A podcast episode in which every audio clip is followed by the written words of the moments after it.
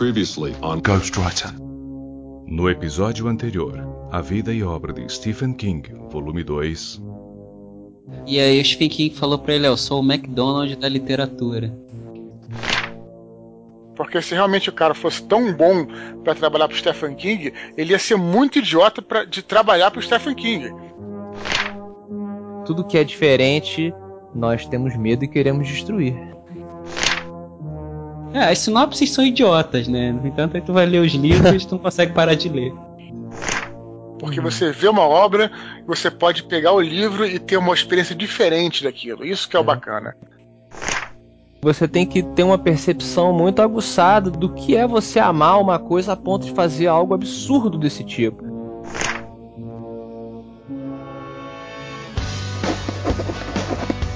I'm a writer.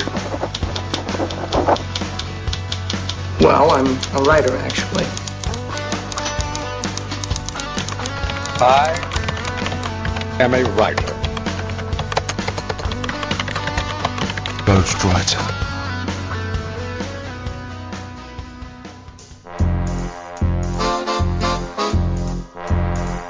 Saudações literárias, queridos ouvintes! Eu sou o Ricardo Erdi e esse é o podcast Ghostwriter. No programa de hoje, eu chamei nosso querido sócio, lançador do bordão Vou Comprar Amanhã, que é o nosso queridíssimo Luiz Eduardo Mata. Saudações, pessoal do Ghostwriter, ouvintes. Prazer estar aqui novamente. Saudações, super, super saudações literárias.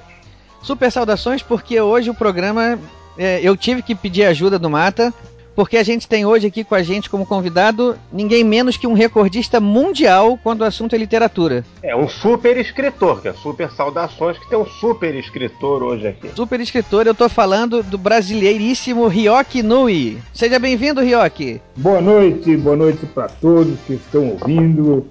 É uma honra para mim conversar com o Ricardo e principalmente com o Luiz Eduardo Mata, que é um provavelmente o maior talento jovem na literatura brasileira hoje. Boa noite a todos. É isso aí. De talento hoje aqui a gente tá, tá cheio. Eu vou. é eu o vou... maior elogio que eu recebi na minha vida. Olha só, viu, Mata? Ah, ah, ah. Aqui nas ondas do Ghostwriter. O elogio daquela loirinha você não conta, não, né? Não, não, eu sou um homem comprometido hoje em dia, eu não posso mais contar com Uma esse coisa, elogio. uma coisa é ser comprometido e, ser, e continuar fiel. Isso é amor. Isso é amor, né? É amor, é verdade. Isso você não pode recusar os elogios de uma fã loira e bonita como eu vi no, no- numa fotografia da, da- do, do Facebook. Mas eu não me lembro dessa loura. Ah, não. Claro, você não pode lembrar. Tinha tanta. Olha aí o Mata. Olha o Mata se complicando aí. Quem me dera, nossa. Bom, vocês já viram, então o programa de hoje tá cheio de talento. A gente vai fazer o seguinte, a gente vai ali agora, eu vou encontrar com o Modena ali pra gente fazer a leitura dos e-mails e daqui a pouquinho a gente volta. Espera só um instante.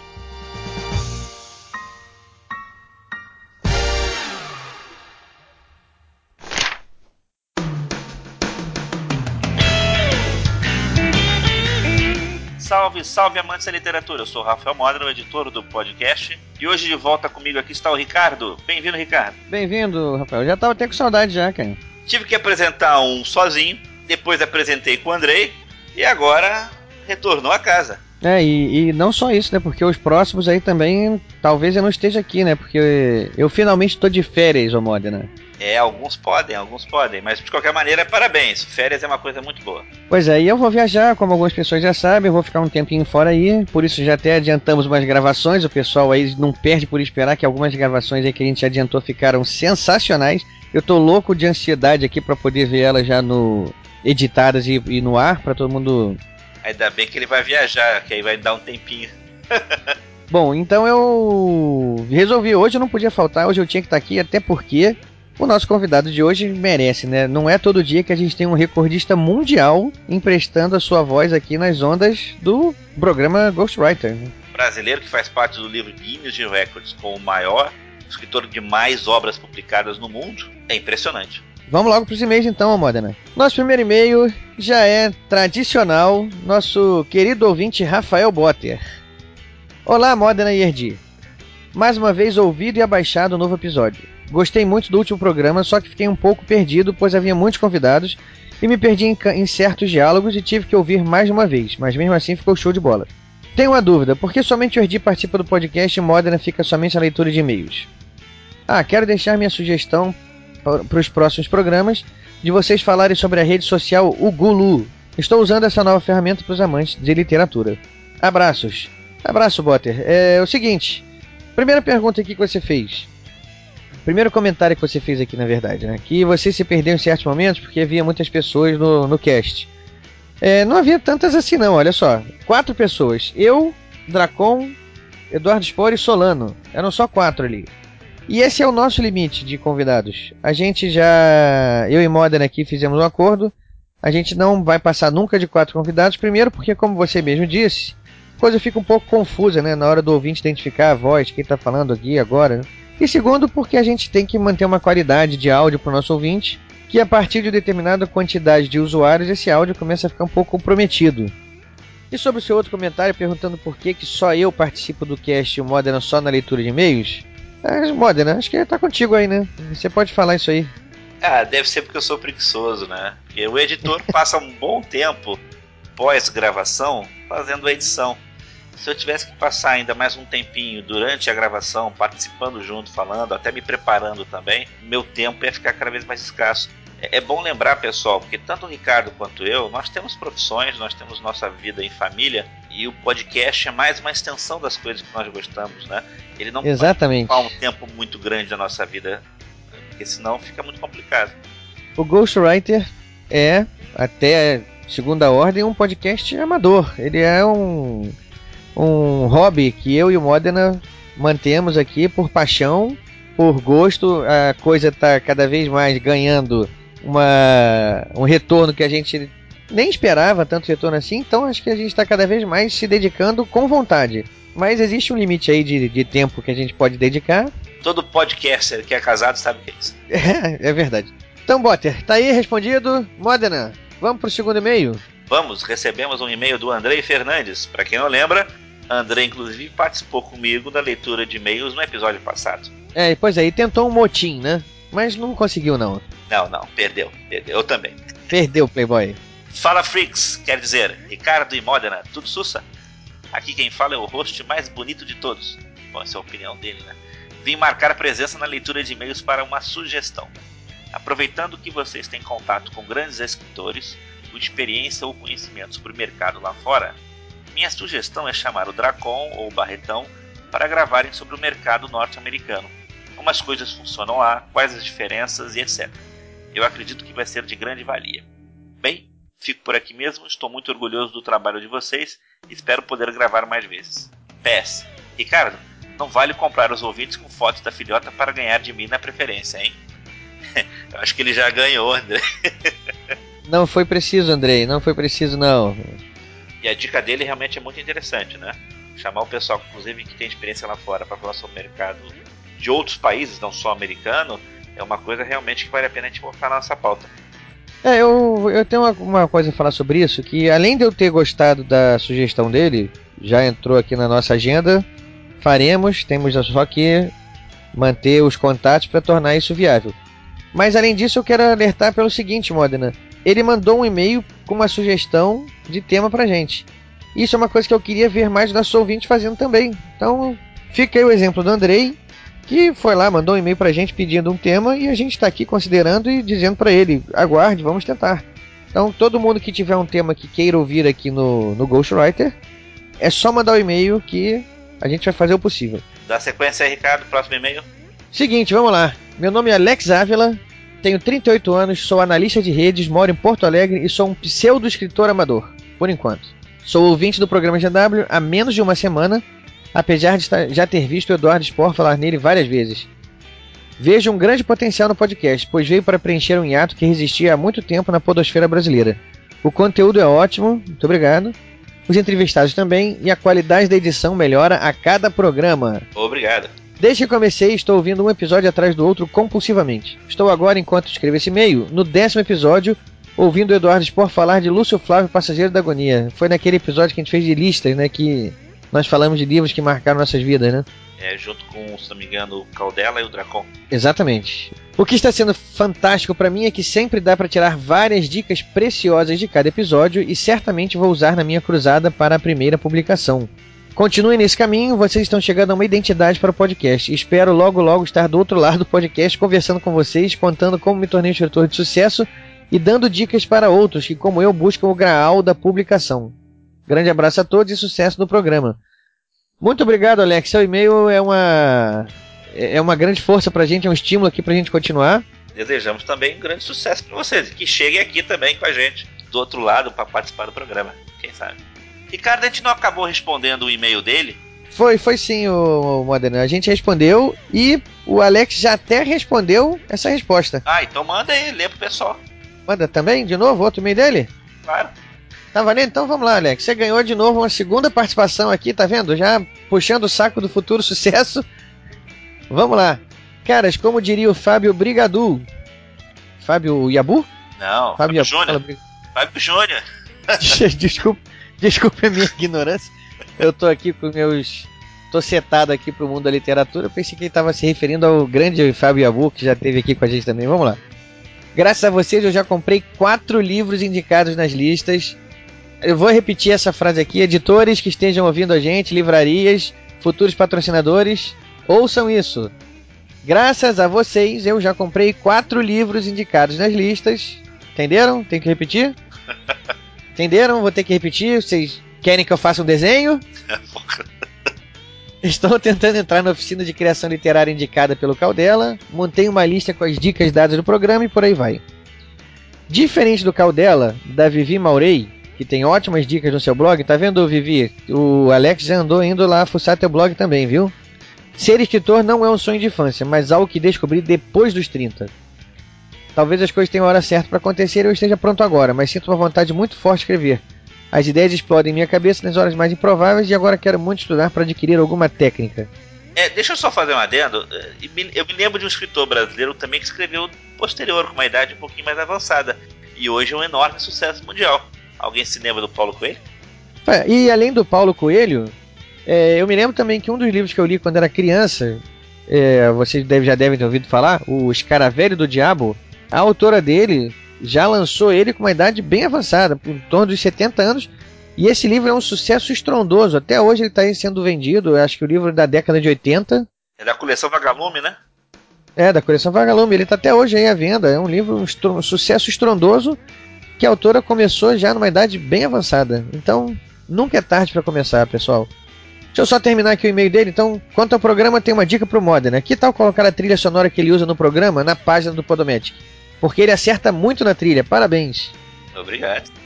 Viu, Modena? Aí você agora, quando você fizer a trilha aí, tem a dica para deixar lá indicado qual, é, qual foi a trilha sonora usada. O problema é teu, mata essa no peito aí, Modena. Mas isso é lá no site, né? Só quando tiver uma transformação grande no site para poder botar a musiquinha lá. Bom, e ele próprio aí já já cita o Paulo Coelho quando ele termina o e-mail dele dizendo: Como o Paulo Coelho disse uma vez no Nerdcast, a sua lenda pessoal está aí esperando você se mexer. Sucesso para todo mundo que está ouvindo a gente, pessoal. Grande abraço a todos, força na peruca. Alex. Valeu, Alex. Vou dar sequência, vou ler o e-mail do Thiago de Oliveira Soares. Inclusive, ele acho que já mandou um e-mail anterior e está retornando. Oi, gente. Primeiramente, adorei em saber que meu e-mail foi lido. Meu filho Ariel vibrou muito quando ouviu o seu nome. Agora tenho que criar um conto com fantasminha toda noite. Tenho uma sugestão para o próximo programa, já que em breve estreia nos cinemas Hobbit de J.J.R. Tolkien, por que não debater o livro e sua influência literária? Outra dica, uma entrevista com o escritor Daniel Galera. Sem mais delongas, Thiago Oliveira, Crato, Ceará. Boa, Daniel, essa dica é boa. O Daniel Galera acabou de lançar um livro aí chamado Barba Ensopada de Sangue. É um título bem, bem forte, né? E o livro já está aí despontando com críticas bem positivas. É, é uma dica boa. É... Pode deixar que está bem anotado aqui. Quem sabe você não vai ter aí a... uma surpresa aí. Vamos, vamos, podemos tentar, com certeza. E manda um abração pro filho, Ariel. E Ariel, o Fantasminha tá aqui e sempre lembra que o Fantasminha é amiguinho, tá?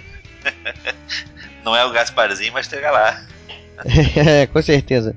Então vamos lá. É, Modena, tem uns recados para dar aqui também, além dos e-mails. Você tem mais algum e-mail aí para ler? Tem, acabou? Não, deixa eu ler aqui um também, que serve até como uma boa resposta, né? Ou seja, para as coisas que acontecem aqui com a gente. O Augusto Ganzero mandou: Gostei da sessão contra a capa, pois vai dar mais espaço para o Rafael Modena. Terá em todos os episódios ou será só para episódios de biografias de autor? Qual é a intenção dessa novidade no podcast? Bom, deixa eu responder essa, Augusto. A sessão contra a capa é eventual, ela não tem uma obrigatoriedade, não. Vai depender muito do material, do conteúdo que nós tivermos.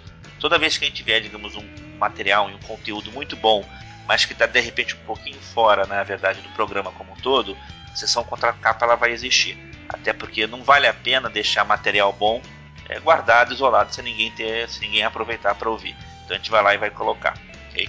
Então, é isso aí, tá respondido então, pessoal. Sessão contra a capa é uma novidade que a gente lançou recentemente e que não é uma obrigação ter em todo o programa, mas sempre que possível, sempre for enriquecer o programa, estará lá. Vamos ler agora nossos recados. Eu tenho um recado aqui da Fantasy Casa da Palavra, que é o seguinte: é lançamento de um livro Enigmas de Londres Espíritos do Tamisa. Ele já está em pré-venda na Saraiva. Modena, você bota depois o link lá pro, pro livro, lá né, na, na página do Podomatic. Com certeza. E no Scooby também tem o link pro livro lá no, no Scooby. Perfeito. E a história é o seguinte: O que aconteceria se Harry Potter crescesse e se unisse ao CSI? Uhum. A sinopse do livro é o seguinte: Peter Grant tinha tudo para ser apenas mais um jovem guarda da Polícia Metropolitana de Londres. Após o um encontro inesperado com um fantasma, contudo, ele é recrutado para uma unidade secreta que trata de casos relacionados à magia e ao sobrenatural, tornando-se detetive e aprendiz do inspetor Nightingale, o último mago da Inglaterra. Sua primeira missão é descobrir quem é o espírito vingativo que anda transformando pessoas comuns em assassinos sanguinários. Com isso, aprende a usar magia, convive com grupos de vampiros e revira covas pela cidade. Além, é claro, de negociar uma trégua entre deuses enfurecidos do rio Tamisa. Com uma linguagem ágil e bem-humorada, Ben Aranovich narra a história do detetive que achava o mundo normal antes de conhecer o poder intenso e surreal da magia por detrás do submundo de Londres. Aclamado por público e crítica em sua estreia como romancista, o autor foi indicado ao Galaxy National Books Awards como autor estreante do ano, além de escrever roteiros para a série de televisão Doctor Who. E, ah, cara, eu gostei dessa sinopse aí, achei interessante, hein? É um romance policial com magia. É o, o que o pessoal falaria em inglês é o Harry Potter meets CSI. Então é isso aí, pessoal. Lançamento novo da Fantasy Casa da Palavra. O nome do livro é Enigmas de Londres, Espírito do Tamisa. O link para pré-venda da Saraiva lá e para o livro no Scooby vão estar tá aí na página. E eu já fiquei interessado já. Dando sequência, nós temos aqui a agenda de eventos da Fantasy, pessoal. Ok? No dia 14 de novembro, Feira do Livro do Ceará, lá em Fortaleza. Então, às 8 horas, vocês encontrarão Rafael Dracon. No dia 16 de novembro, na Fliporto, Recife, Olinda, às 19 horas, Carolina Munhoz e Rafael Dracon. Rafael Dracon também estará no dia 19 de novembro, na Saraiva de Recife. No dia 20 de novembro, na Saraiva de Salvador. No dia 21 de novembro, na Saraiva de Brasília. E no dia 22 de novembro, na leitura de Belo Horizonte. Agora, o Rafael Dracon realmente está numa excursão, né? Isso é turnê de um popstar, né? Dia 19, 20, 21, 22, passando de estado em estado, hein? Não é para qualquer um. É. Então, Modena, é... a gente que não tem mais nenhum recado nem e-mail agora, vamos. Seu... Não, manda aí o. Você falou que a gente esqueceu os endereços do podcast em forma de contato, vamos lá. É isso, já ia embora sem falar. Vamos lá, então nos encontra na nossa página lá no programa gw.podomatic.com. Não se esqueça do nosso e-mail, programagw.gmail.com. Nosso Twitter, o arroba programagw. Nos encontra no Facebook, lá no facebook.com.br programagw. E para terminar, quem nos quiser nos encontrar no iTunes, procure por Podcast Ghostwriter. Agora sim, terminando, ufa. Ricardo, grande abraço. Segue aí com os nossos convidados. Tá ok, vamos lá, vou mandar esse abraço para eles e. Isso aí, pessoal. Até logo, pessoal.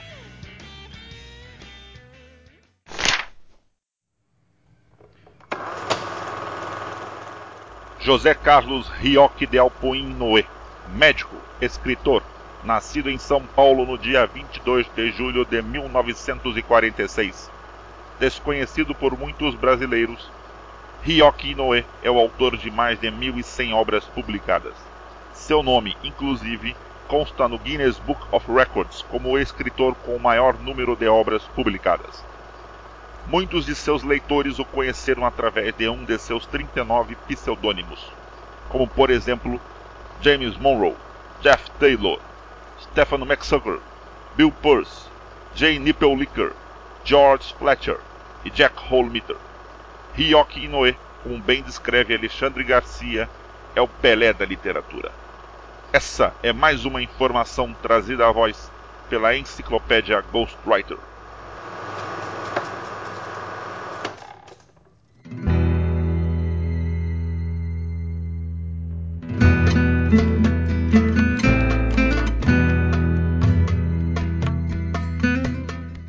Bom, pessoal, a gente está aqui de volta. Eu vou ceder logo a, a, palavra aqui pro Mata, que o Mata foi o quem fez essa. que tornou essa conversa de hoje possível. Porque quando eu estava conversando com o Mata, uma vez surgiu o assunto, eu falei para ele que eu conhecia o Ryoki de, de ouvir falar dos livros dele. E o Mata, ah, eu posso tentar, eu tenho contato dele, vamos tentar. E por meio do Luiz Eduardo Mata, hoje a gente está aqui conversando com o Ryoki. Então, Mata, vamos lá, a palavra sua tá contigo aí primeiro lugar, eu quero dizer que eu estou emocionadíssimo hoje estar aqui conversando com o Ryoki Noi, que é um dos maiores talentos da literatura brasileira, um homem de um talento impressionante. Eu conheço a obra dele há mais de 20 anos. E na verdade eu descobri a obra do Ryoki Noi duas vezes, né? A primeira sem saber que ele era ele, porque ele escrevia, escreveu mais de mil livros na época, inclusive, que eu conheci. Deixa eu só te corrigir aqui que você falou uma coisa que provavelmente está errada. Você disse que ele escreveu mais de mil livros. Isso não deve ser possível. É, vamos ver qual, qual, é o número verdadeiro mesmo, Marta? É mais de mil. Escreveu mais de mil livros. Isso é verdade. 1105. Ah, já são é. 1105. Isso, pois é, eu fiz isso só para o nosso ouvinte ter noção do tamanho da obra literária do Ryoki. Está no Guinness, livros de recordes escritor que mais publicou no mundo. E em vários gêneros. Eu me lembro que eu ia na banca de jornais aqui perto de casa, eu era adolescente naquela época, e comprava os livros Jeff Taylor, James Monroe, tinha um livro de faroeste, também de Steve Butro-Kiss, uma coisa assim, o nome. Kent Davis. Kent Davis. Bill Pearce. É. Vários gêneros e obras muito boas, muito bem feitas muito assim, tinha um, um ritmo, tinha uma, uma, uma, uma, história boa, né? uma trama boa. E aí, eis que um belo dia, 1992, eu estava começando a escrever, eu tinha decidido que seria escritor, estava começando a escrever meu primeiro livro, e o Ryoki Inoue apareceu na mídia, e eu descobri que todos aqueles escritores eram ele. E eu assisti entrevistas, tem uma entrevista muito boa que ele gravou na época no programa do Jô, que na época era Jô Soares 11 e meia, passava no SBT, uma entrevista excelente. E ele contou casos curiosíssimos nessa entrevista que a gente vai hoje reviver aqui. E na época ele estava lançando um romance chamado E Agora Presidente, um prefácio de Alexandre Garcia, que falava sobre um presidente dos Estados Unidos uma, uma saga de um presidente dos Estados Unidos que tinha AIDS e era muito bom o livro. Saiu pela editora Maltese. Ainda existe a editora Maltese, Rioque? Não, os dois morreram. Um morreu assassinado, o outro suicidado. Meu Deus do céu. Olha. Isso já dá um thriller, né? Já dá um thriller. Ah, daria, daria um thriller, mas ele não merece. Não merece. Ô, Mata, só para você ter uma ideia, eu aqui na minha mão agora, chegou ontem para mim alguns aqui, eu já tinha outros. Eu tenho um, dois, três, quatro, cinco, seis, sete, oito livros do Ryoki. Quais os nomes? Quais os, os pseudônimos? É, Kent Davis, James Monroe, Bill Pearce, Jeff Taylor. Jeff Taylor era espionagem, não era, Ryoki? Variava, dependia do, do, do editor da, da vontade do editor. Ele botava o mesmo pseudônimo para espionagem, outro o mesmo pseudônimo para Bang Bang, mas o, o que ele respeitava, por exemplo, era o low Corrigan, era só da Brigitte Monfort. Bacana. Agora, escuta uma coisa, é verdade isso? Que você chegou a escrever três livros num dia? É, infelizmente é. Até os jovens escritores que estão ouvindo, para saber uma, uma, outra maneira de se escrever livros, que isso é uma coisa fantástica. Três livros num dia. O que era esse processo? Não é uma maneira de escrever, se trata de uma necessidade gástrica, né? Ah, é? Como Porque assim? escrever eu não comia. Essa foi boa. Eles pagavam tão mal que para poder manter uh, aproximadamente o mesmo padrão de vida que eu tinha enquanto médico, eu tinha que escrever muito. Eu fui fazendo contrato, assim, aceitando contrato. Eu, na hora que eu abri o olho, eu estava com as cinco editoras na minha mão e tinha que honrar o contrato. Então a única solução era escrever realmente 18 horas por dia. Começava a que horas? Às 7 horas da manhã, depois do almoço começava uma e meia mais ou menos, pegava outro título e de noite terminava o terceiro, até meia-noite, uma hora, né? mais ou menos duas horas da manhã. Esse que você começava às 7 da manhã, chegava na hora do almoço e já tinha terminado esse livro. Terminado. 128 páginas. Isso em máquina de escrever. Isso é bom que isso fique É, claro. máquina de escrever. Isso. Não era computador, não era máquina de escrever. E computador foi depois que eu parei de fazer essa loucura, né? Porque eu, eu costumo dizer que eu treinei 999 novelas para escrever o primeiro romance, que foi o E Agora Presidente. E depois E Agora Presidente, eu só escrevi coisas maiores, inclusive os livros de bolso que eu escrevi eram bem maiores e não era mais para essas editoras. Agora deixa eu perguntar uma coisa. Eles pagavam mal, mas, mas como é que foi esse seu contato com essas editoras? Você era médico no começo? É, eu era médico, né? E aí eu cansei de, de, de ser vilipendiado pelo, pelo INSS, na época era Inuntes. E um dia tem uma mulher que é pintora e escritora também, mas ela antes era só pintora, ela fechou um negócio com uma cadeia de hotéis da Paraíba. Vendeu 60, 70 quadros para esses hotéis. Com isso entrou um dinheiro bom e deu para o pau da barraquinha e foi o que eu fiz. Aí eu escrevi para uma dessas editoras de livros de bolso no Rio de Janeiro e eles aceitaram o livro e disseram que tudo que eu escrevesse eles comprariam. A partir desse momento, pendurei a roupa branca, o estetoscópio, joguei no lixo e mandei bala. Isso foi em que ano? Isso foi em 86. 86.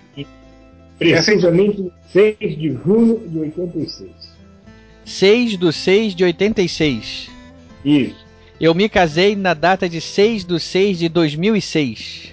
Olha, esse, já- esse dia já tinha que ser institucionalizado no país, uma data nacional. Uma data nacional. Mas vamos lá, então você resolveu que ia parar de, de trabalhar com médico e resolveu escrever e fez contato com as editoras. Elas receberam de primeira, assim, de portas abertas? Receberam. Bom, eu acho que não tinha como não receber, né? Porque, em primeiro lugar, o que eu escrevi, modéstia à parte, era bom. Segundo, era uma coisa precisa, porque eu sempre fui muito perfeccionista, né? Então, o que eu mandei para lá, praticamente não tinha necessidade de revisão, nem de copy-desk, nem nada disso. Eles já mal faziam isso, né?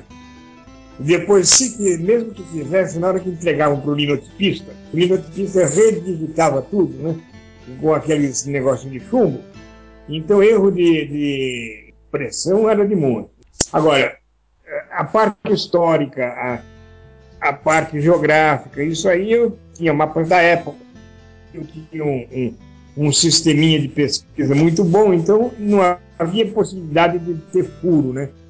Não havia, por exemplo, o cara que saía de Nova York para ir para São Francisco, atravessando todo o continente americano, fazer aquilo em uma semana. Era calculado, eu calculava quanto que dava para o cavalo correr até ter que substituir, trocar o cavalo, então eu coloquei os, os pontos de troca eh, no- no- nos lugares certos. Funcionou bem.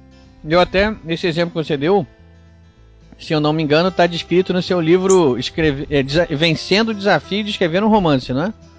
Exatamente. Quando, quando se fala que é muito fácil escrever um, um livro sobre faroeste, Bang Bang, é um, um erro brutal, porque na realidade é muito complicado. Eu acho que da, dos gêneros, o mais difícil é justamente o faroeste. Primeiro porque você precisa conhecer a história dos Estados Unidos do México. Segundo, você tem que conhecer um monte de coisas sobre as armas que eram utilizadas na época, os meios de locomoção, os meios de comunicação. Não é uma, não é uma tarefa que qualquer um que queira faz. Não faz, não, não é? É verdade. Deve ser muito difícil fazer faroeste. Agora, você publicou a, a escolha dos pseudônimos estrangeiros. Foi uma decisão sua ou foi uma, uma, uma decisão da editora? A editora exigiu isso? Foi uma imposição da editora. É, eles acham, na época achavam, e outros dizem, ainda achariam, primeiro que o santo de, de casa não faz milagre. Certo. Então, um, Zé da Silva não venderia como venderia um James Monroe. e em japonês só escreve para japonês. Pior que não, e não venderia nada.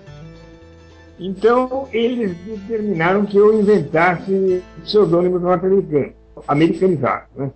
E eles me pagavam muito mal. Então eu comecei a sacanear com os pseudônimos. Então Steve Butokis, por exemplo, vendeu muito. E a tradução ao pé da letra é Steve Bunda.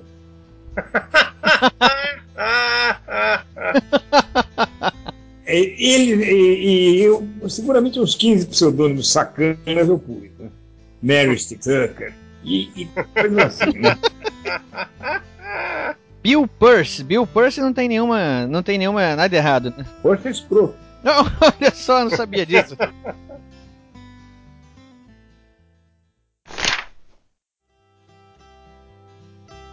Essa produção, esses livros, eles, eles vendiam quanto, mais ou menos, em exemplares? Olha, a média anual era de 15 milhões. O quê? Peraí. Cada exemplarzinho desse? É, não, total. Não, cada um vendia, vamos botar tranquilamente, sei lá.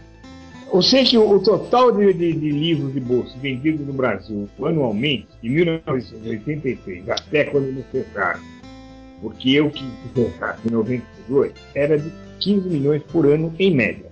E desse total, quantos pseudônimos teus dominavam o mercado? 39. E eles representavam quantos por cento desses 15 milhões? 95%. Ou seja, você vendia. Ele dominava o mercado. 14 milhões de livros por ano. É. Então se foram ser, mil. É, se foram, então a gente pode fazer uma conta. Se foram mil títulos, 15 milhões de livros, divide Era 15 milhões por ano, né? Ou 15 milhões no total? Uhum. Não, não, 15 milhões por ano. Milhões por ano. Então divide, dá quanto? Você, o, Erdi, você que é matemático aí. Vamos lá, qual é, qual é 15 a conta? milhões por mil dá o quê? 15 mil? 15 mil. 15 mil exemplares, então, por título, mais ou menos? É isso, né? Isso se fosse lançado mil livros por ano, não é isso, é muito mais. Ah, tá, foram 15 milhões não, por ano, foram mil. Ah, tem razão. Foram 90 milhões de livros vendidos. Você vendeu 90 milhões de livros, então você é um dos, é um dos maiores vendedores de livros né, da língua Sim, portuguesa. Tranquilamente. Isso tranquilamente, mas é, considerando o espaço do tempo. Agora, por aí você calcula quanto que esse pessoal ganhou nas minhas costas. Né? Pois é, exatamente. Absurdo, né? É uma conta, é uma conta assim, inacreditável. 20 dólares por original, né? E isso depois, bem depois, que eu consegui cobrar 50 dólares por original. Por aí você vê. muito dinheiro lá. Muito, muito, muito dinheiro. Por aí você vê por que, que eu tenho assim um, um certo pé contrário com o editor. Né? Por que, que eu criei a minha editora.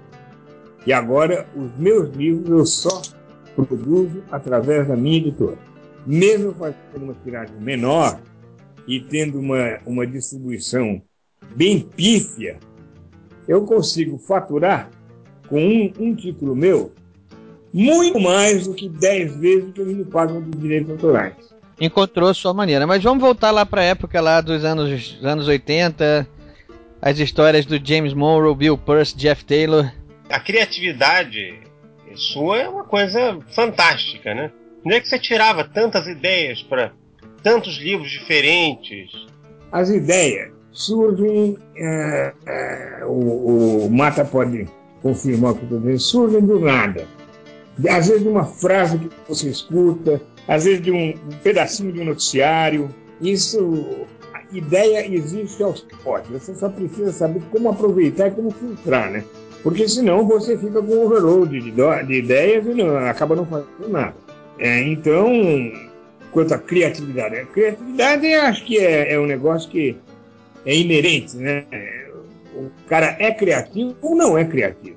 Mas quando você sentava para escrever um livro, você já tinha um projeto da história ou as coisas iam acontecendo naturalmente? No começo eu fazia o projetinho, né? Depois as coisas iam acontecendo naturalmente. Mas eu nunca, por exemplo, eu nunca comecei um, um livro mesmo, os pockets, eu nunca comecei linearmente pelo começo.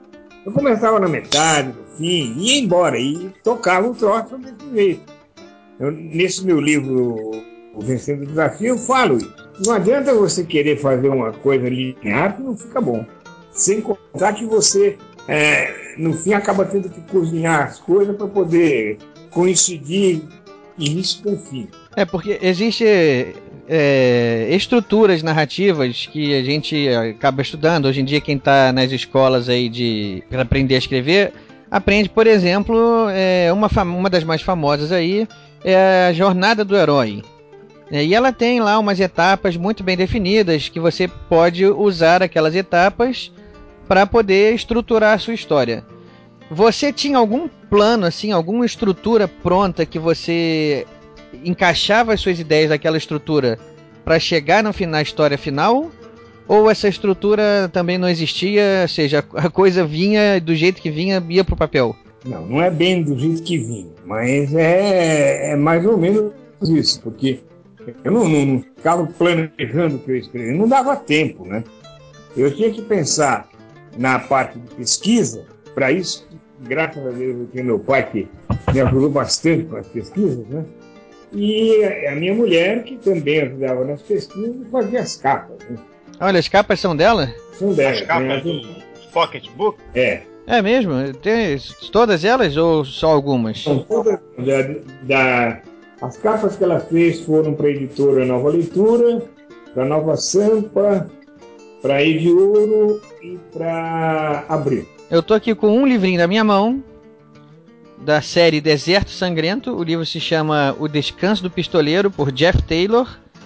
E a capa aqui está assinada por N. Kisteler. É, então é, é dela. Nicole Kisteler, né? É. É. Mas não é da, não é da Monte Rei. Esse aqui, deixa eu ver se eu consigo descobrir. Lançamento da Roge, Roge, Roge Editores. É, é outro, Roja. É um. Um outro careta que tentou entrar no e não deu fala um pouco dessas editoras, essa sua experiência com, as, com essas editoras naquela época, como é que funcionava esse mercado naquele tempo? Veja bem, o preço de venda do livro era o preço do maço do ministro, que era o cigarro mais caro da época. Então a ideia era a seguinte: não fume, leia. É uma boa estratégia. É uma boa, uma boa escolha. Uma chamada muito boa, muito bacana. Né? O livro era vendido, portanto, por, vamos dizer, em, transportando para reais, quatro pouco, quatro reais cinquenta. Disso aí eu teria direito a 45 centavos. Né? Mas não, eles me pagavam 20 dólares pelo original e ponto final. O original com a capa. Ah, os 20 dólares já incluíam a capa. Incluía a capa. É, afinal de contas, eles não, não tinham nem ter dinheiro para comprar, pagar um capixa também, né? Claro, ele não, eles tinham dinheiro de monte.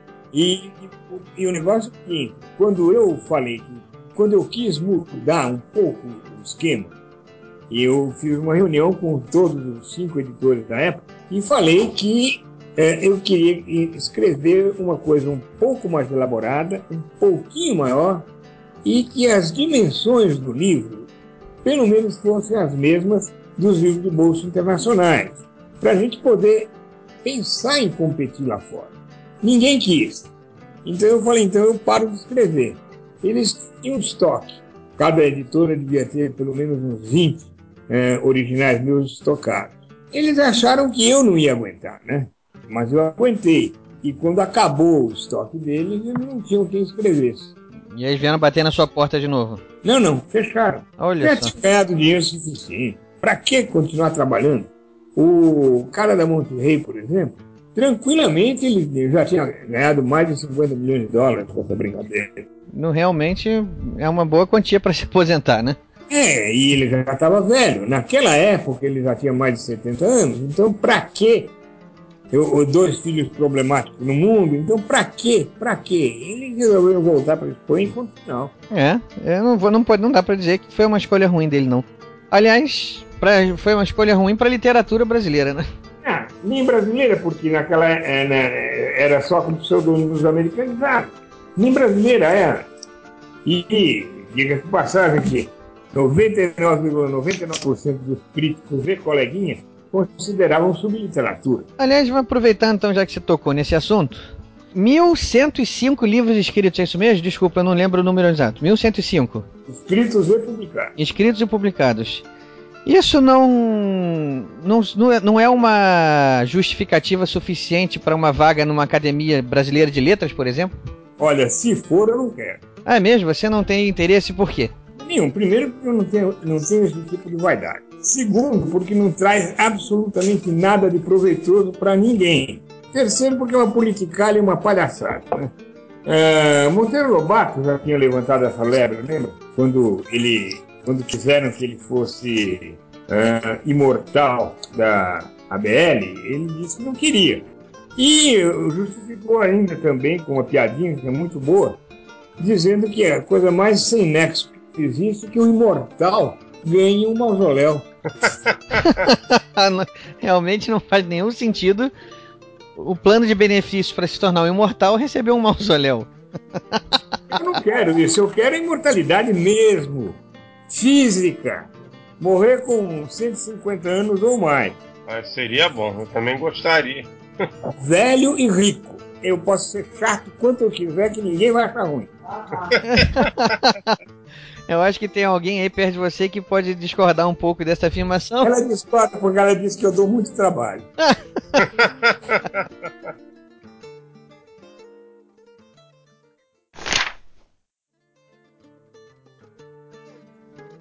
Mas a minha pergunta em relação à academia brasileira é pelo seguinte: é, como você citou o gênero, falando que é, os colegas, de um modo geral, a crítica considera subgênero. É. é. E isso, ou seja, por mais que os números sejam expressivos, é, uma possível candidatura sua jamais seria considerada em função do que é considerado a subgênero. Você... eu, eu acredito que sim. Acredito sinceramente que ele jamais consideraria. Eu nunca apresentaria, né? Mas, enfim. Eu não sei qual a opinião do Mata, mas eu acho que uma academia que pudesse ostentar em seus quadros o recordista mundial de publicação de livros, se ela seria interesse dela. Também acho. Oh, Mata, eu acho que se uma academia, é, obviamente não essa viadagem da ABL, mas uma outra academia que resolvesse não levar em consideração ou considerasse, como eu digo, é, foi treinamento 999 Pocket que eu escrevi, e pegar os 105, ou dos 105, pegar uh, uns 30, 40, de 1993 para cá, já estaria bem atendida. Mesmo porque... 105 livros, quem é que escreveu 105 livros? Não é pouca pois gente. É, é, por aí, porque nós temos, na, na, principalmente na BL, N mais K com N e K tendendo a infinito, imortais que nunca escreveram um livro, ou melhor, nunca publicaram um livro. Mas um dos critérios para entrar não é ter publicado pelo menos um livro? Não.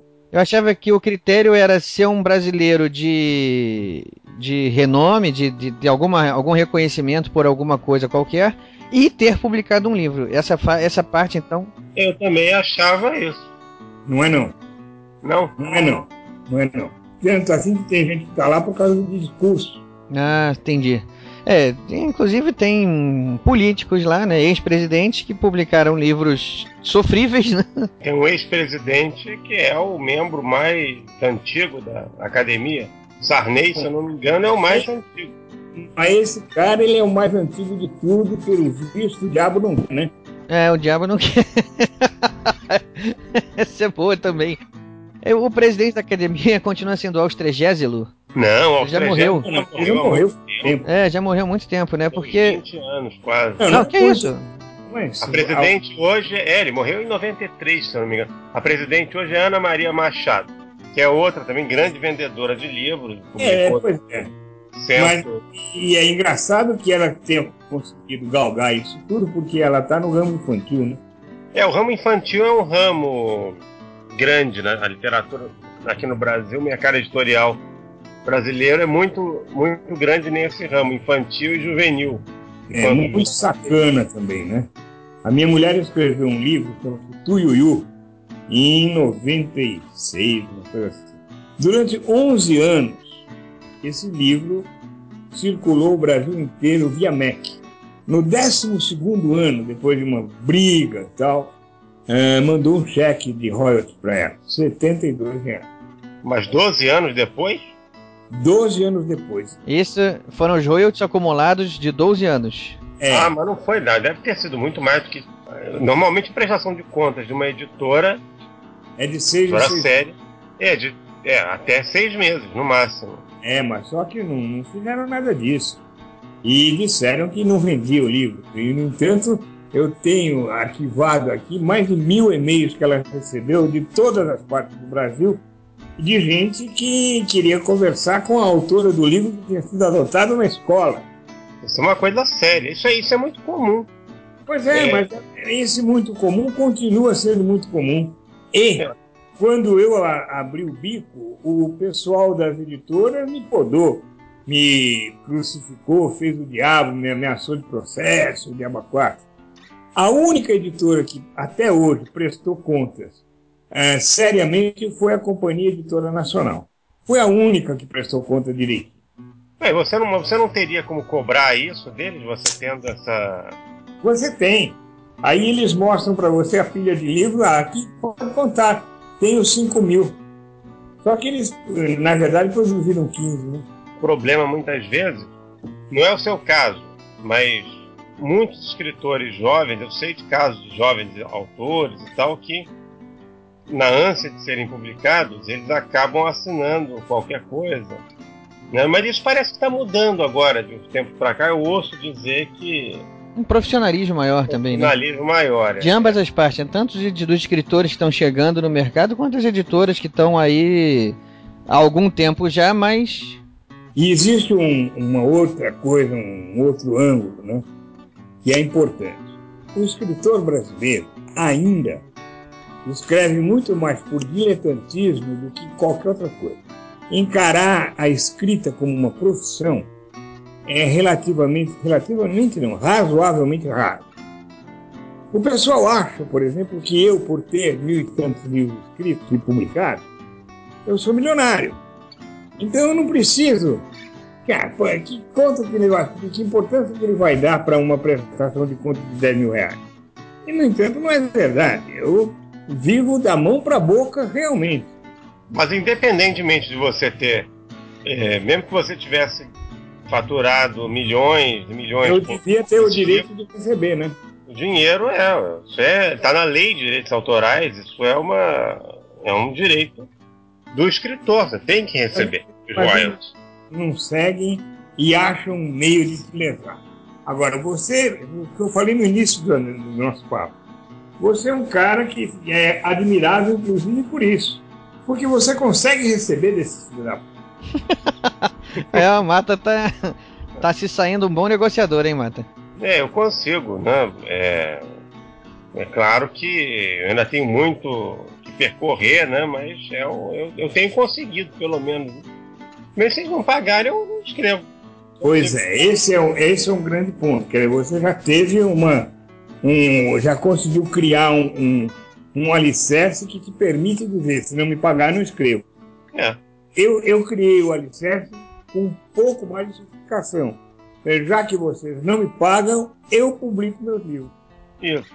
Agora conta então, aproveitando o gancho, conta pra gente como é que foi essa experiência de passar da, da, da fase em que você publicava com outras editoras para a você passar a publicar o seu livro pela sua, pela sua própria editora. Como é que foi essa decisão? Como foi montar uma editora? Mata, eu criei uma editora logo em, em 1987, não antes disso. É, em 87, por aí.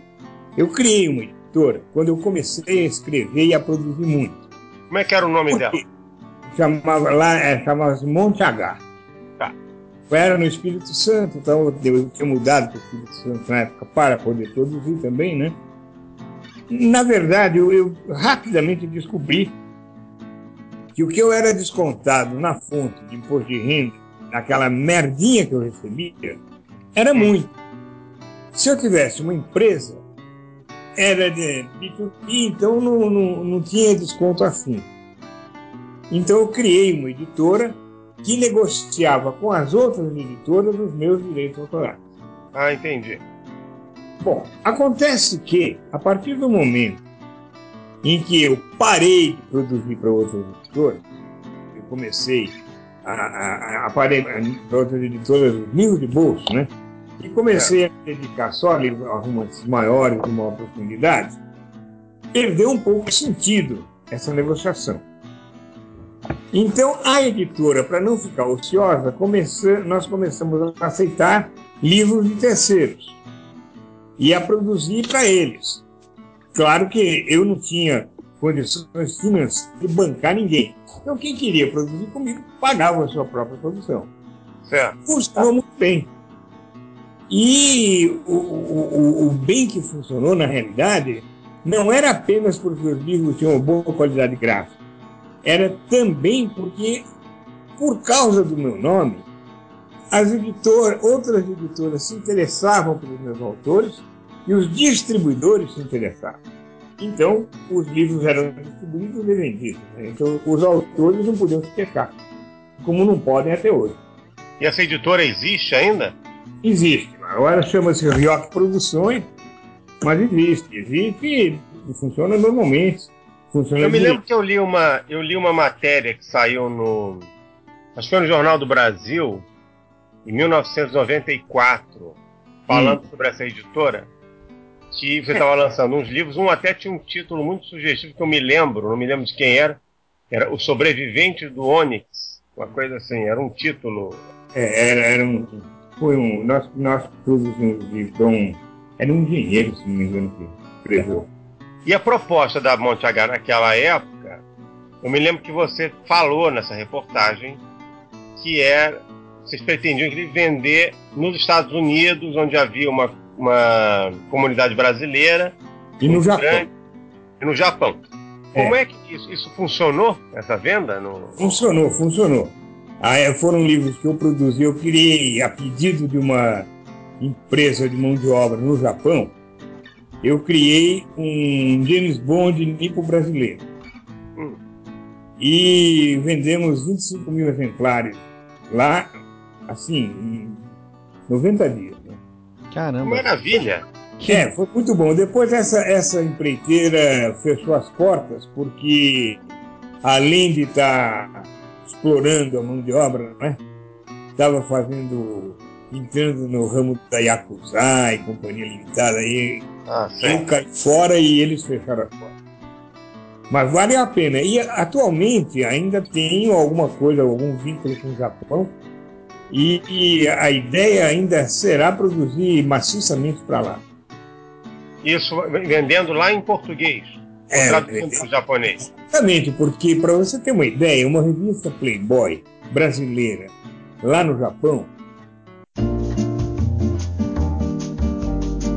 Favor, aguardem. Em alguns instantes nós voltamos com a programação normal.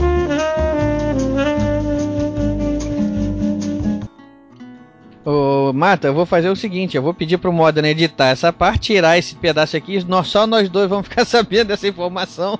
É verdade. É. Não, mas é, você precisa ter nós uma vamos, coisa que Nós vamos omitir isso da, do. A censura do Ghostwriter, né? essa, essa, essa vai ser uma informação ser... Ghost. Tem uma informação que vocês não têm. Por favor, aguardem. Em alguns instantes, nós voltamos com a programação normal. Pois é, essa parte será também é, omitida, né? Esse pequeno detalhe. Ai, ai. Está brincando. Eu, eu acho que é uma coisa que. Mas é um investimento mais ou menos, é, vamos dizer assim, minimamente elevado para fazer isso daí. Uns 150 mil iniciais precisaria ter. Mas vale a pena. Alguém que tenha e tenha coragem de, de, de fazer, a gente manda, faz o vídeo e manda para lá e vende tudo. O que pudermos vender. Principalmente esses livrinhos é, de espionagem. Espionagem quer dizer espionagem industrial, porque a Guerra Fria acabou, né? É. E, e, e policiais. Agora Isso- tem com personagens japoneses, ô Ryoki? Não, não, brasileiros. Brasileiro. É. Esse pessoal é que é o grande, grande. São 450 mil no mínimo.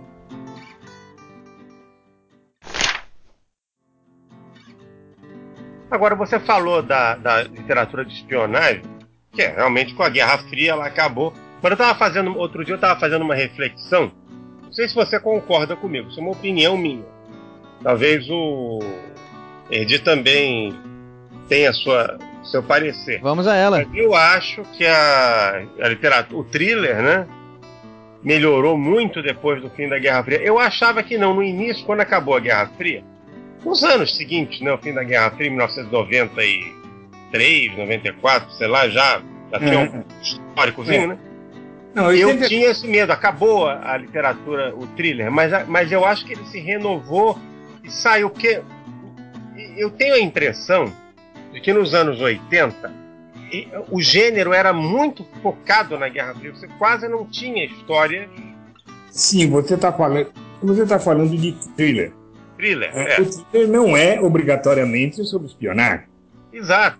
Mas eu É. acho que naquela época havia uma obsessão tema da Isso, espionagem. isso, existe, existia essa obsessão por espionagem. É, Assim, espionagem político-militar. É. Hoje, eu acho que a espionagem, do ponto de vista industrial, comercial, é muito maior e tão perigosa quanto.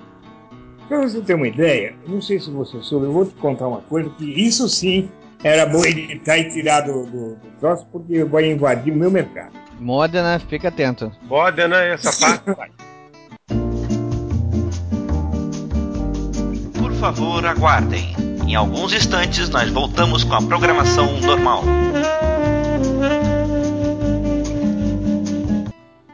É, Uma história similar que já aconteceu nos primórdios da Brasil Colônia foi com a borracha da Amazônia, seringueiras, né?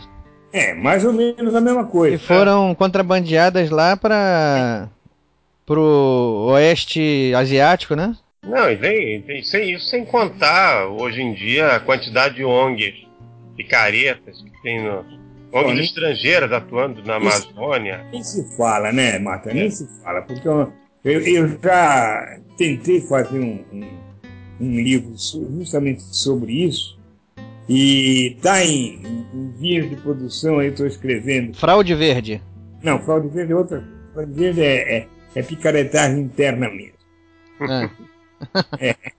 Se, se puserem na ponta do lápis quanto que foi gasto dinheiro do governo para essa história que eu chamo de fraude verde, é muito mais que todos os escândalos que a gente teve conhecimento de 1994 para cá.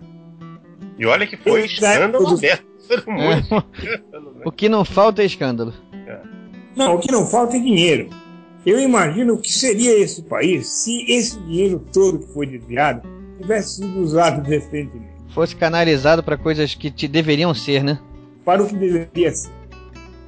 Não Seria a faz. maior potência do mundo, o Brasil. se- Ah, seria.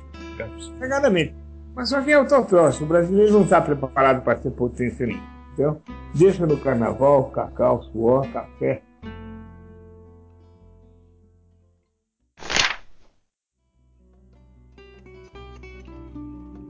Ô, Ryoki, deixa eu mudar um pouco o rumo da prosa aqui. E te perguntar o seguinte: você tem algum. é, como é que vou dizer? Algum ritual para escrever? Você, quando senta resolve, vou começar um livro hoje. Você hoje em dia tem algum ritual? Você segue alguma rotina? Como é que funciona o modo de trabalho do Ryoki Nui? Eu sou um cara bastante conservador e rotineiro, né? Agora, frescura não tem. Isso Ah. quer dizer o seguinte: eu- minha mesa estando arrumada, computador estando funcionando e não tendo excesso de, de barulho na casa, eu produzo a hora que for. Na, na sua própria casa mesmo, né? Claro, meu escritório é em casa. Você costuma, você costuma escrever quantas horas por dia? Hoje em dia, em média? Ah, hoje em dia eu tô vagabundo. Hoje em dia eu tô escrevendo no máximo 8 horas. Isso é ideia de vagabundagem. 16, 18 horas. Isso você vai desanimar, os nossos ouvintes não podem desanimar Não, não, não, pelo contrário.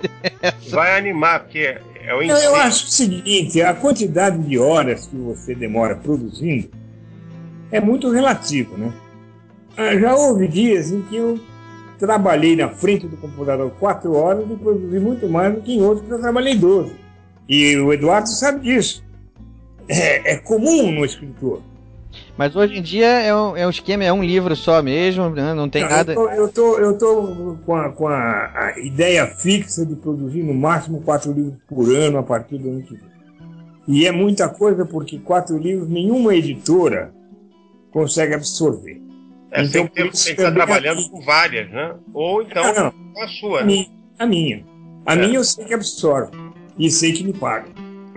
Você faz que nem o Tim Maia, né? Que tinha a própria gravadora dele, que era, como é que era? Vitória Regia Music, a única que paga aos domingos e feriados após as 21 horas, né? Que... É, mas é, mas no fundo é isso, porque É no- isso. você contar com, com Globo, com Record, com Companhia das Letras, tá perdido.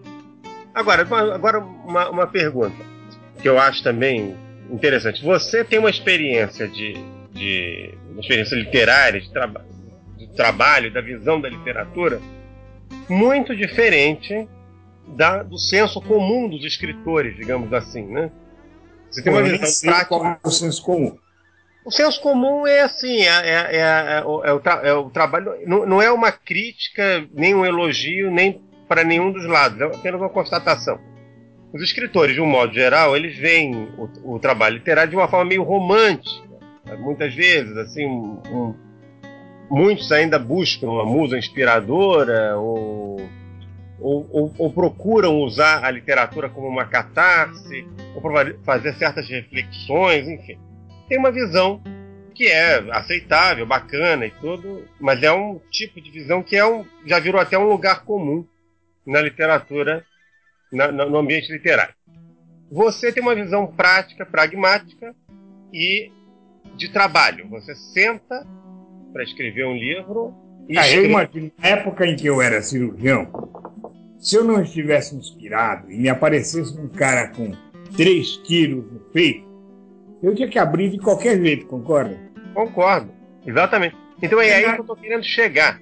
Pois é. Você, você já pensou em dar uma, em, em transmitir esse conhecimento? Hoje, por exemplo, a gente vê uma proliferação, no, no melhor sentido, das oficinas literárias, dos cursos de literatura para jovens aspirantes, pessoas que estão querendo aprender a escrever, que estão fascinados pela literatura. Às vezes têm criatividade, mas não têm a técnica. Você já pensou em, ou, ou já deu alguma dessas oficinas, ou, ou se não deu, pensa em dar para transmitir a sua técnica e também a sua, o seu modus operandi como escritor para as operações, mostrando um outro ângulo de como produzir literatura? Eu já dei, já dei. Já deu? É. Inclusive, nesse último livro que eu- que eu escrevi sobre a minha técnica, né, vencendo o desafio de escrever um romance, eu deixo bem claro exatamente esse ponto. A escrita é uma profissão e precisa ser respeitada como tal. Não adianta você querer. é, Eu não acredito em, em inspiração, mas em hipótese alguma. Um Eu jornal- também não. o- é, pois é. Eu acho que os verdadeiros escritores sabem que isso é uma. É um. Como é? Uma. É uma lenda. É uma lenda. É uma lenda, porque você, quando você tem que publicar, que escrever uma história, você senta na frente da, da máquina você se força a ter e, e a ideia vem e você escreve. Exatamente. Exatamente isso. Exatamente. E quando você faz trabalho de ghostwriter, como hoje em dia eu faço muito, é, às vezes é, você fica revoltado por ter que escrever uma coisa que você simplesmente não acredita. Segundo, você não gosta.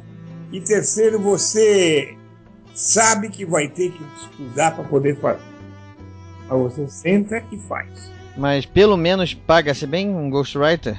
É o que mais paga. Graças a Deus, a vaidade intelectual ainda é a melhor fonte de renda para o próprio intelectual, ou para uma gama de intelectuais, na qual eu me insiro, que não tenha a vaidade de ter o nome impresso. Eu não preciso mais ter meu nome impresso em capa nenhuma, concorda? Sem dúvida Concordo. nenhuma.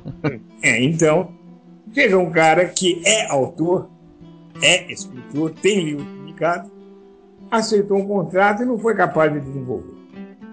Se ele chega para mim e fala, escreve sobre isso aqui.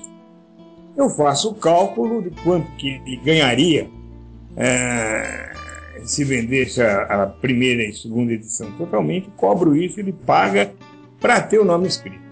Olha só, então essa vaidade sai cara, né? A vaidade sai cara para o sujeito, né? Sai cara pro sujeito. Ele paga É. pelo menos duas edições só pra ver o nome dele lá, né? Pois Se é. o livro depois não vender, É, não é meu problema, né? estão todos felizes, né? Você recebeu pelo seu trabalho, ele tá com um li- o nome dele impresso num livro Isso. e a editora recebeu dela, né? Ele, faz, ele dá uma estudada no livro que eu escrevi para poder responder entrevistas. Ah, e- e tem alguns que são tão vagabundos que ainda me pedem para fazer um resumo, para ele estudar só o resumo. Olha, isso, É. isso existe mesmo, o Rio? Aqui não... A, a, a, vai- a vaidade literária é uma É das uma- piores desgrameiras que existem na face da Terra. É uma coisa inacreditável. É inacreditável. É inacreditável. Isso é verdade. Eu já ouvi Por outros isso que casos eu- assim. Isso que eu admiro tanto o, o- o Eduardo, porque eu não sinto nele essa vaidade. Eu não tenho mesmo, eu não. não vejo, eu não vejo essa vaidade. Então é bom. Isso aí é bom. Ele vai ser, por enquanto é muito menino, mas ele vai ser um, do- um dos grandes nomes da literatura brasileira. Eu não tenho a menor dúvida. Mata, deixa eu dar um tempinho pro Mata se recuperar agora lá. Nossa, viu? Eu tô, hoje eu tô feliz Por aqui. exemplo, por exemplo eu, eu li o, o- o Eduardo. Gostei. Sem dúvida que gostei. Faria algumas modificações? Talvez fizesse, mas é o mínimo. Em contrapartida, eu li o Mirizola. Quem? Mirizola. Marcelo Mirizola. Eu acho que querer comparar Luiz Eduardo Mata com o Marcelo Mirizola é a mesma coisa que querer comparar o Mercedes-Benz com o Fusquinha. Olha, olha só, isso é. Não tem, não tem, não tem eh, condição de comparação. Uma coisa é o cara que é literato, é o Luiz Eduardo. Outra coisa é um pseudo. E pseudo-intelectual, pseudo-literato, pseudo-tudo, entendeu? Ah, pseudo-psicólogo. Então, sem, sem dúvida nenhuma. E sem contar a incrível quantidade de palavrões mal colocados. Eu acho que o palavrão tem lugar desde que na boca certa, no momento certo. Ele não ofende, assim, né? Dessa maneira não ofende. É, não ofende. O narrador não pode pôr palavrão. É, isso é verdade. Concordo inteiramente. Pois é. A não E ser que seja um livro na primeira pessoa e que ele esteja aí, falando. aí, aí é diferente. Aí é, aí é protagonista narrador. Aí Exato. é outro, outro discurso. Mesmo assim. Fica feio ter na- narrador na terceira pessoa, né? Como é Fica uma é? coisa feia. Narrador em terceira pessoa falando palavrão. É, pois é. Fica descabido.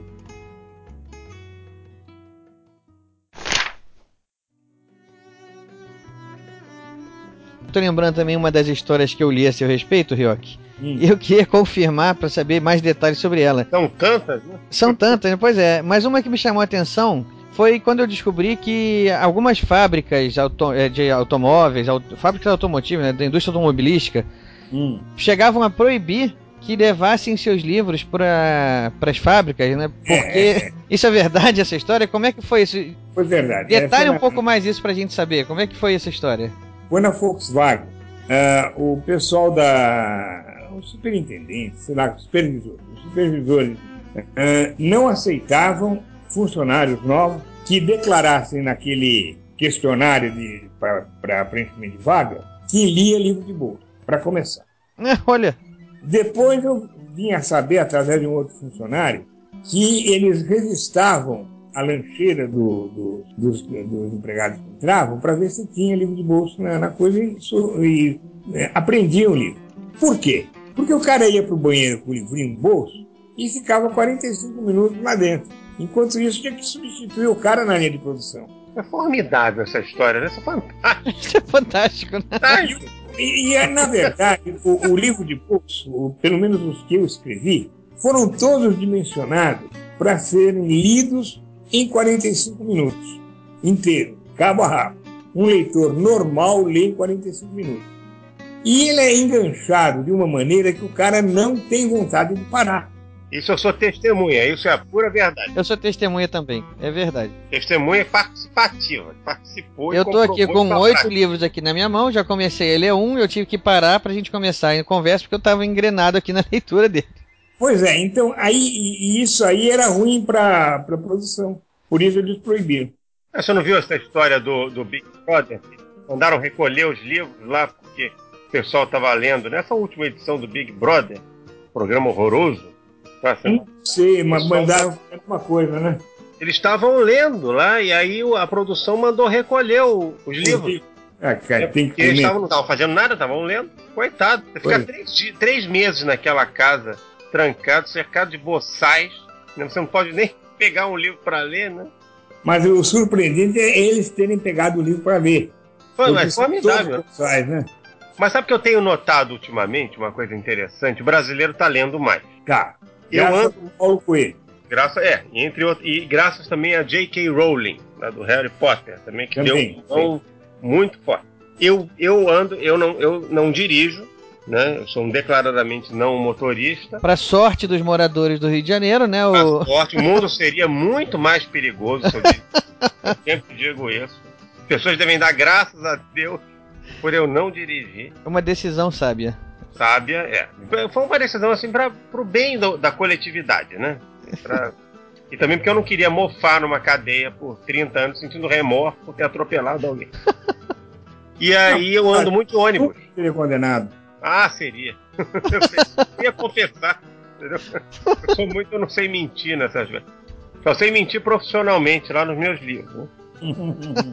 E aí eu, eu cheguei. Aí eu pego muito, eu ando muito de ônibus. Aqui no Rio a gente tem essa facilidade de, de transporte coletivo. É, é, as pessoas andam muito, usam muito transporte coletivo. Todas as classes sociais. E eu vejo muitos cobradores de ônibus. Eu vejo não só os passageiros, como cobradores de, de ônibus lendo. Ontem mesmo eu peguei um ônibus em que a trocadora estava estudando espanhol. Ela estava lendo um livro em espanhol e estava com um livro de exercícios em que ela estava fazendo anotações. Olha, genial isso. Eu achei fantástico. Bom, Isso é uma mudança, quer dizer, o povão mesmo, o povo, né, tá lendo. Então, e, e- e o que falta, eu creio, na literatura brasileira, livros para esse público. E preço. E o preço, o preço também ainda é alto. Hoje eu fui comprar um, um livrinho infantil para minha neta, 25 páginas, 26 páginas, colorido, claro, livro infantil, 35 reais. É, Qual era o livro. Rioc? Você se lembra? Eh, diversidade. Eu acho, eu acho um absurdo, porque a gente sabe que o custo desse livro não foi mais do que 3,50. 13,50? 3, 3, 1, 2, 3,50. É, a livraria fica com 50% do, do preço de capa do livro. É, é. Com E pequenas variações. é um absurdo, é um verdadeiro absurdo. Eu acho um verdadeiro absurdo. Então o que acontece? Neguinho não compra livro. Ou então faz que nem o Ricardo vai comprar no sebo. É. Esses todos aqui eu tive que comprar no C porque, obviamente, esses Você livros Não mais. Não, esse você não encontra mais. chamados Pulp Fiction, né? Esses não, não tem mais lugar nenhum. Não tem mais, não tem mais. Eu tô louco para encontrar alguém que esteja disposto a investir nisso. Vamos reabrir. Isso seria uma ótima. Se, tivesse, se eu tivesse dinheiro, eu, eu publicava isso tudo de novo. Porque não, porque é um, é um é o tipo do livro para a massa ignara. Mas e, como, e como você falou, Ryoki, são livros, são livros feitos para serem lidos em menos de uma hora. Exatamente. Uma viagem de ônibus no Rio de Janeiro, do jeito que o nosso trânsito é, qualquer um que vá de um ponto ao outro, do trabalho para casa, da casa para o trabalho, cada uma dessas pernas dura mais do que uma hora. Exatamente. Então o que ele faz? Ele para na banca do lado do ponto, compra o livrinho, Compra o livrinho, lê durante a viagem, ida e volta, ele lê, joga pela janela, compra outro livrinho no dia seguinte. Isso. É, é a psicologia e é isso que funcionou. Mas o, o livro, por exemplo, nos Estados Unidos, que é o maior mercado, né, de, pelo menos no Ocidente, não sei se a China já passou, mas no Ocidente Ah, não sempre foi conto. os Estados Unidos. A China não conta, tem metade da população do globo. É. A China não pode contar para nada. É, mas aqui no nosso, no, no- no nosso hemisfério aqui ocidental, Os Estados Unidos é o maior mercado. E vende-se muito livro nos Estados Unidos. É um negócio assim absurdo. Mas o que vende mesmo lá são os livros de bolso, que são baratos. Exatamente. Não é e o a- livro. O Brasil de quer ser a mesma coisa, só que não é. É, aqui a você, gente. vê, você vê o livro de bolso da LPM, por exemplo, custa 12, 15 reais. É caro. O livro de bolso da Companhia das Letras custa 25 reais. É, Da Record, aquele. Como é que é? aquele É, 19. Tem uma série aqui agora da LPM Pocket, coleção Isso. 64 páginas, Ah, que estão lançando a, a 5 reais. 64 páginas não é nada. Não é nada. Ou, ou o cara botou um, um tipo tão pequenininho que precisa de lente para ler, ou É um livro que você lê em meia livro, ou ele, ou ele colocou um, um conto como um livro. É, na verdade aqui, eu tô com um livro deles aqui na mão, que são duas histórias do Sherlock Holmes. É, tá vendo? É conto, não é livro. Livro é livro. Começa na página 4, 5, na página 6, no 7 mais ou menos, e termina na página 128, no mínimo. A, a, da- da- aquela editora Harlequin, Hum. que fez uma joint venture com a- o grupo Record, que É. lança esses livros de literatura romântica, né? Hum. Quando eles começaram aqui nos anos. Não sei em que ano foi, 2000, 2000 e pouco. Hum. 2000 e alguma coisa. Os livros tinham vários gêneros, não tinha só os livros românticos, tinha uns livros de terror também. Os Uhum. preços eram sempre entre 5 e, no, e no, entre 4,90 e 9,90, era uma coisa assim. Vai Vendia ver. uma barbaridade. Vai ver agora. Não é, É. isso mais. E outra, a Harlequin comprou a Companhia das Letras, né? Ah, foi? Eu acho que sim, eu li alguma coisa a esse Não respeito. foi a Penguin? Ah, é verdade, foi a Pinguim. Foi a Penguin. A Harlequin tem uma, uma parceria com a Record, eu acho. Uma coisa assim. Mas, mas esses livros que eles vendem em banca, vendem muito, eles são baratos. Pois é, e é isso que eu queria, porque o, o, o, o livrinho que eu projetei, mesmo tendo 160 páginas e medindo 18 por 12, ah, daria para ser vendido por no máximo 10 reais. né? Qual é o cigarro mais caro à venda hoje? Ah, não faço a menor ideia. Nem eu. Faz tempo que eu não fumo cigarro, eu fumo cachimbo. Mas eu acho que a média é mais de 5 reais. É. 100 reais, vamos dizer, o mais caro que tem vai custar 7. Pois já deveria cu- custar isso. O livro, né? O- Poderia custar. E, e para custar isso, só precisa uma coisa, quantidade de tiragem. É, isso dá para fazer, porque o Brasil, Dá para fazer, claro que dá. Agora, para você ter uma ideia, os livros de Bang Bang, Faroeste, vendia assim, em cada, cada leva, 2, 3 milhões de livros na região centro-oeste e nordeste. Era o dobro do que vendia no sul e sudeste. Olha, numa, mas isso é uma surpresa, né? isso nos anos 80, né?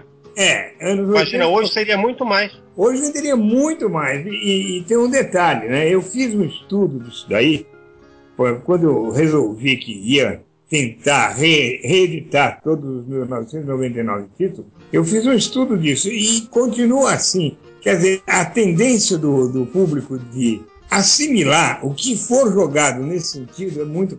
E essa população não tem, não está sendo atendida por, por pelos Não, livros, tá, não tem tá. oferta. Não, não tem oferta. E, e aí, É. e aí entra um detalhe, né? Que os livros que eu escrevi, todos eles têm um fundamento histórico, geográfico e científico. Então eles podem não ensinar ninguém, nem era essa a pretensão, mas eles ilustram a- a- o povo. O, o cara que lê um livro de Bang Bang, que o, o percurso dramático é dentro do oeste dos Estados Unidos, ele vai notar que começou numa exposição de quadros em Londres. E eu falo do Big Bang, eu falo do Thames, eu falo de uma, uma porção de coisas relacionadas a Londres do século XIX.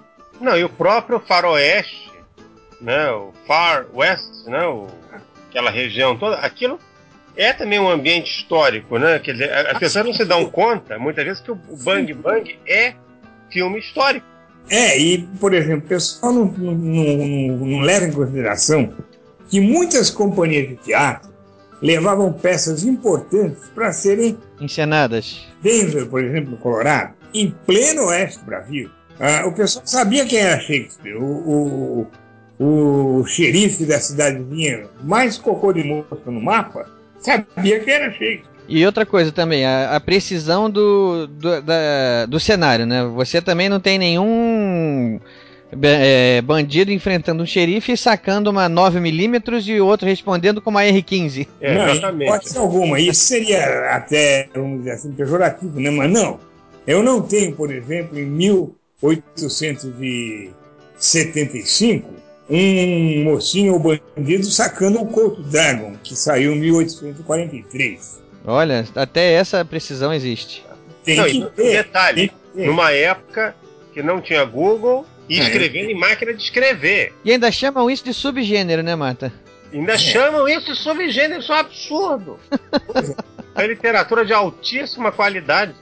É, eu não digo altíssima, mas eu digo que. Eu digo, mas eu digo que é. É um negócio, uma complexidade tão grande, porque as pessoas acham que escrever um livro desse é é fácil. Isso precisa ser dito. Convido essas pessoas que acham isso fácil a fazer igual. Exatamente. É, escrever sobre a Segunda Guerra. Eu escrevi mais de 200 livros sobre a Segunda Guerra. Tá aí outro desafio, né? Porque tem todo um cenário próprio também, né? Tem todo. E não errar, e não errar equipamento. Até porque tem sobreviventes da época que, pessoas que viveram que podem chegar e contestar. né? Exatamente, exatamente. Na verdade, assim, falando de uma maneira mais geral, eu, assim, eu não concordo com a definição, com a existência de subgêneros. Eu também não. Aí diz, literatura de autoajuda é subir. É isso aí eu, sou, eu tendo a concordar, então. Nesse caso, você. Não, acho que eu, eu discordo. Eu acho que a autoajuda ela pode ajudar uma pessoa, mas ela tem que, a pessoa tem que estar aberta para. Não, eu não Pra digo que refletir. ajudar ou deixar de ajudar. Eu digo a forma de escrever, a forma de. de- É, mas eu acho que existe uma discussão um pouco maior, porque aí, assim, é literatura? Chega. A, literatura de autoajuda é literatura Não, mesmo? mas aí não é literatura, é uma, são livros de não ficção, né?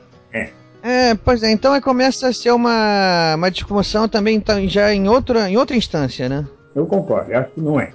Então, então voltando ao que é literatura, eu vou eu afirmo que assim, eu não concordo com a existência de subgêneros. Qualquer um gênero escolhido, qualquer um subgênero que seja escolhido, pode gerar obras-primas, né? Claro, ué. Não, e nem não- todo livro pode ser uma, precisa ser uma obra-prima para ser bom também. entendeu? Não, não precisa ser obra-prima, mas pode ser bom. Ué, mas no- o pessoal não mete o pau no gênero policial? É, o gênero policial é bem considerado Subgênero, né? subgênero. É. Mas e- todo mundo então- lê. E tem mais. O cara que escreve um bom policial tem que ser considerado um bom escritor. Claro. Não é fácil fazer um bom policial. Você tem quantos policiais publicados, Ryoki? Ah, uns 700. Não, não digo tanto. Ah, Uns 600. eu acho. Olha. É, o Mata, quando é que você chega lá, Mata? Jamais. Aqui jamais, mano. Você, daqui a pouco você já está em 2000 e pouco. Eu queria ter esse fôlego todo, esse talento, mas eu. Não, eu não quero. a 10 livros agora. Você sabe por que que eu não quero? Eu- porque esse fôlego todo só mostra uma necessidade muito grande. É, eu não desejo ao meu pior inimigo a angústia de ter que cumprir contrato e escrever três livros num dia.